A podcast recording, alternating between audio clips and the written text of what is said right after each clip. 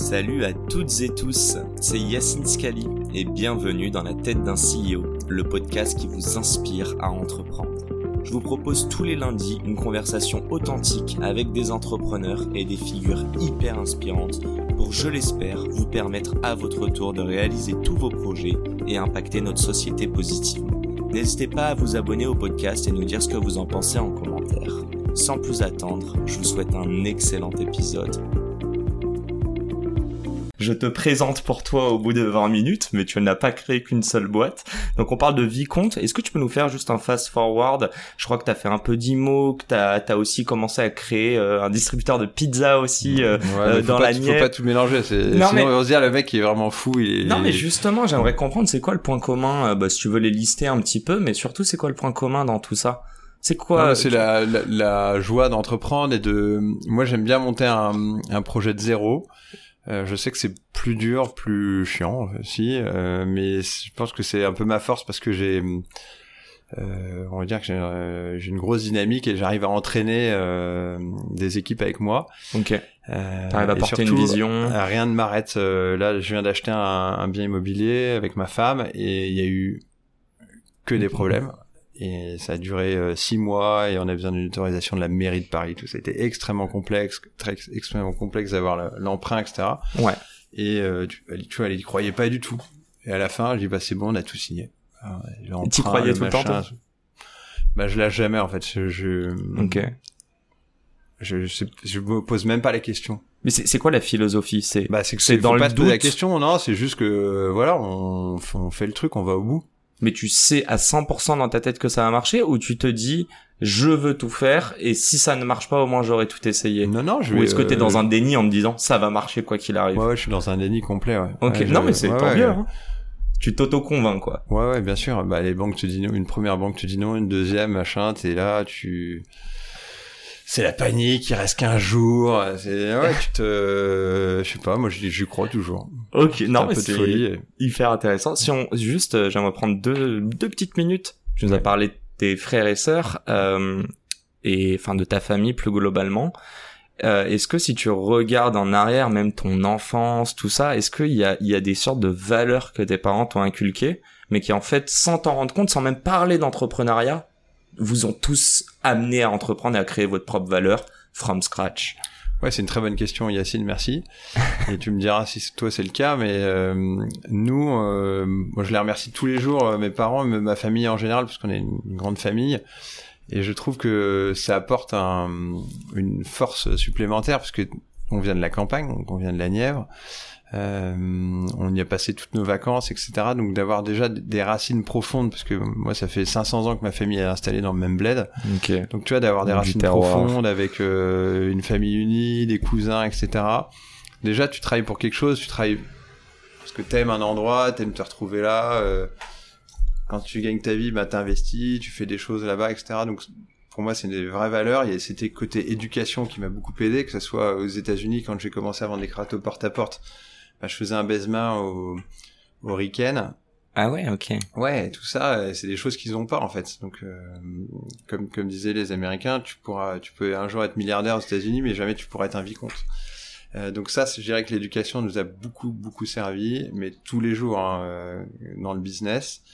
Euh, donc ça, je dirais l'éducation, c'est le truc numéro un. Ok. Et dans dans dans quand je dis éducation, c'est politesse, c'est rapport aux autres euh, le côté avenant et je dirais que l'autre chose aussi qui est hum, assez forte ça, ça a toujours été on s'est toujours on s'est toujours débrouillé. Euh, dans ma famille on nous a jamais euh, rien donné. On avait on n'avait pas d'argent de poche. Donc on se débrouillait avec mes frères. On achetait des trucs on les revendait ok.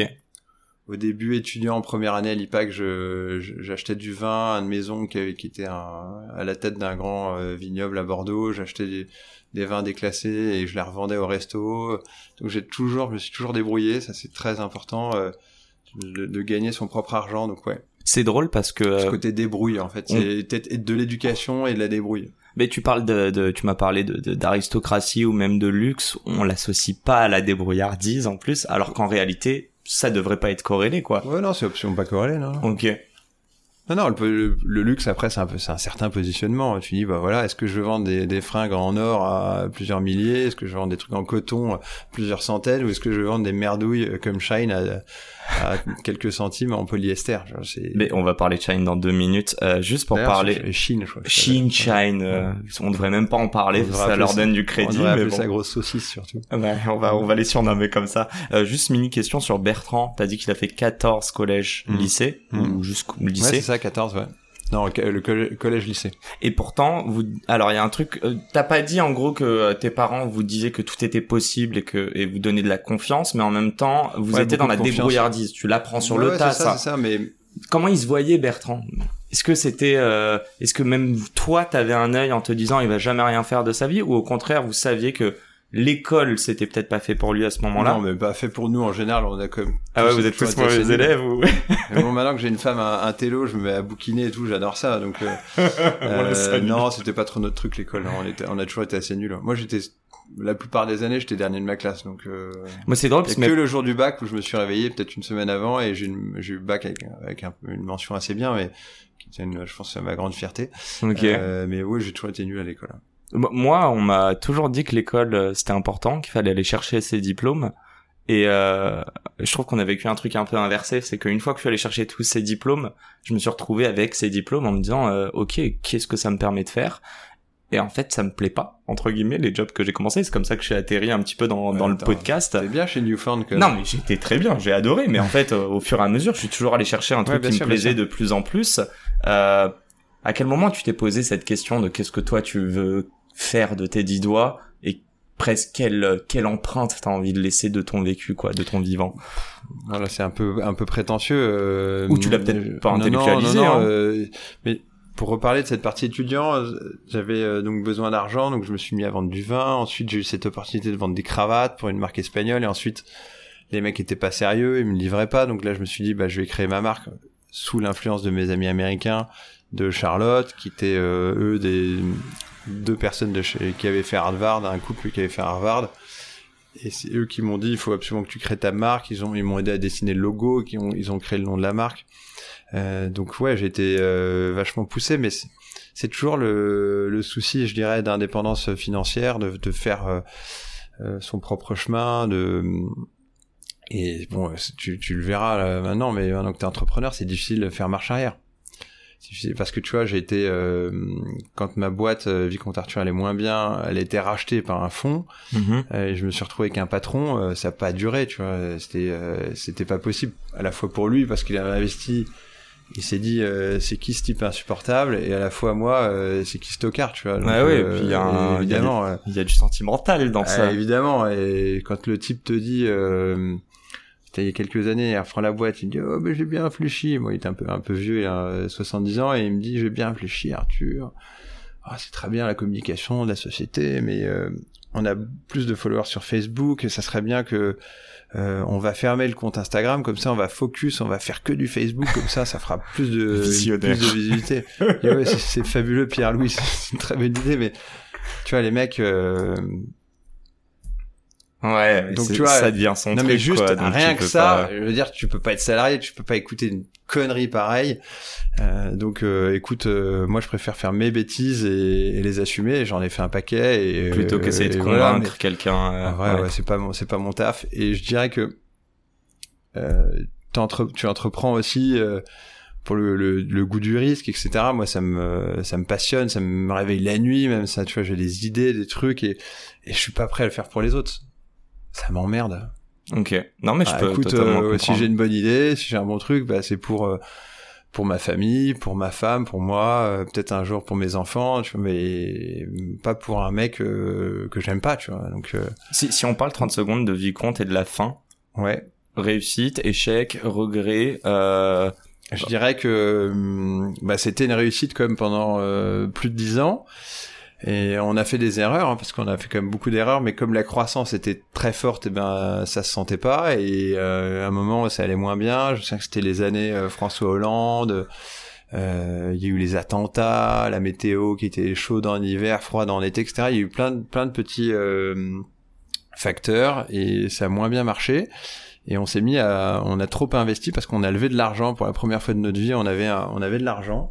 Okay. On s'est mis à acheter des, des magasins, alors qu'avant on avait surtout des revendeurs. On s'est mis à prendre plus de risques. J'avais 50 personnes, tu vois, c'était assez bien calibré. Et on est passé à 100 personnes.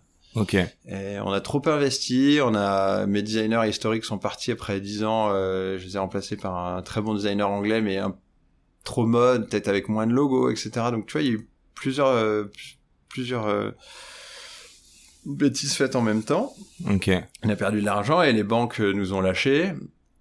Surtout qu'à un moment, c'était notre investisseur, c'était une, une, des banques qui était donc au courant des difficultés avant les autres, donc qui a réussi à sortir avant les autres.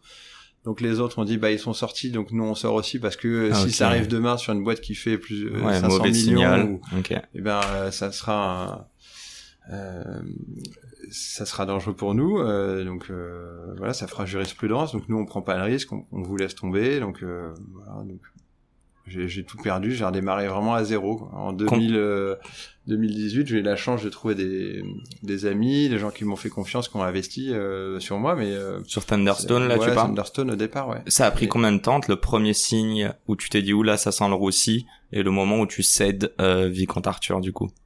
Vous l'avez cédé, c'est ça Ouais, hein, on l'a cédé, on l'a cédé, ça a duré, euh, ouais, ça a duré comme un an, euh, parce qu'on a eu la, la chance en se mettant en- sous la protection du tribunal, on a pu redresser la boîte, pardon, on a pu redresser la boîte, Ok. et, euh, et c'est au dernier moment que les banques euh, qui devaient euh, nous suivre avec mon nouveau round d'investisseurs que j'avais fait signer, on se sont, euh, se sont défilés.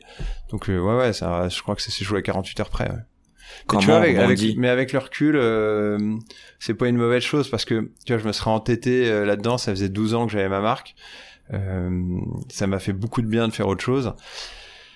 Ben attends, et puis c'est la Et strat tu- quoi, non Bah ouais. Et, La strat des gens- magasins physiques qui donne un, un Thunderstone et un Second Life après aussi, Ouais, non bien sûr, bien sûr, bien sûr, tout à fait. Mais je dirais que le le fait d'avoir monté un round d'investisseurs, de gens qui m'ont fait confiance, euh, et finalement ça se fait pas, donc ils ont pas eu à mettre l'argent. Ouais. Et ensuite, ça, il y a eu quand même euh, les gilets jaunes, le Covid, le machin. Donc je, bon. Et moi, j'avais besoin de, de faire autre chose. Et là, je me rends compte, tu vois, ça fait six ans que je suis plus dans le textile et Ouais. que je fais plutôt de la tech. Et euh, depuis quelques semaines, euh, bah, je me dis que je retournerai bien dans la fringue après euh, The Second Life, qui est donc mon gros projet aujourd'hui. On va en parler dans un instant. Mais Mhm. après, je, c'est la première fois que je me dis ça, que je retournerai bien dans la fringue parce que c'est, ça reste quand même ma passion euh, de créer une marque, un univers. Et je- j'ai même, je suis même tombé sur un créateur le week-end dernier, euh, Jean-Charles de Castelbajac. Et il m'a dit, moi, je serais trop chaud pour faire un truc avec toi et tout. Donc, euh, tu vois, il y a des, il y a ça, quand même, euh, ça motive. Ouais. ouais, ça motive. et ça puis tu motive l'as dit tout à l'heure, t'es opportuniste, qui est quelque chose de très bon, je trouve. hein. Entrepreneur et très opportuniste, donc Mhm. euh, il y, a, des affaires à faire euh, dans la fringue comme ailleurs. C'est un métier extrêmement difficile, surtout en ce moment parce qu'il y a eu cette inflation des matières, etc. Euh, les clients qui achètent pas forcément euh, des choses très chères. Donc non, non, c'est pas évident, mais bon, j'avoue que c'est la première fois que j'y repense, on va dire.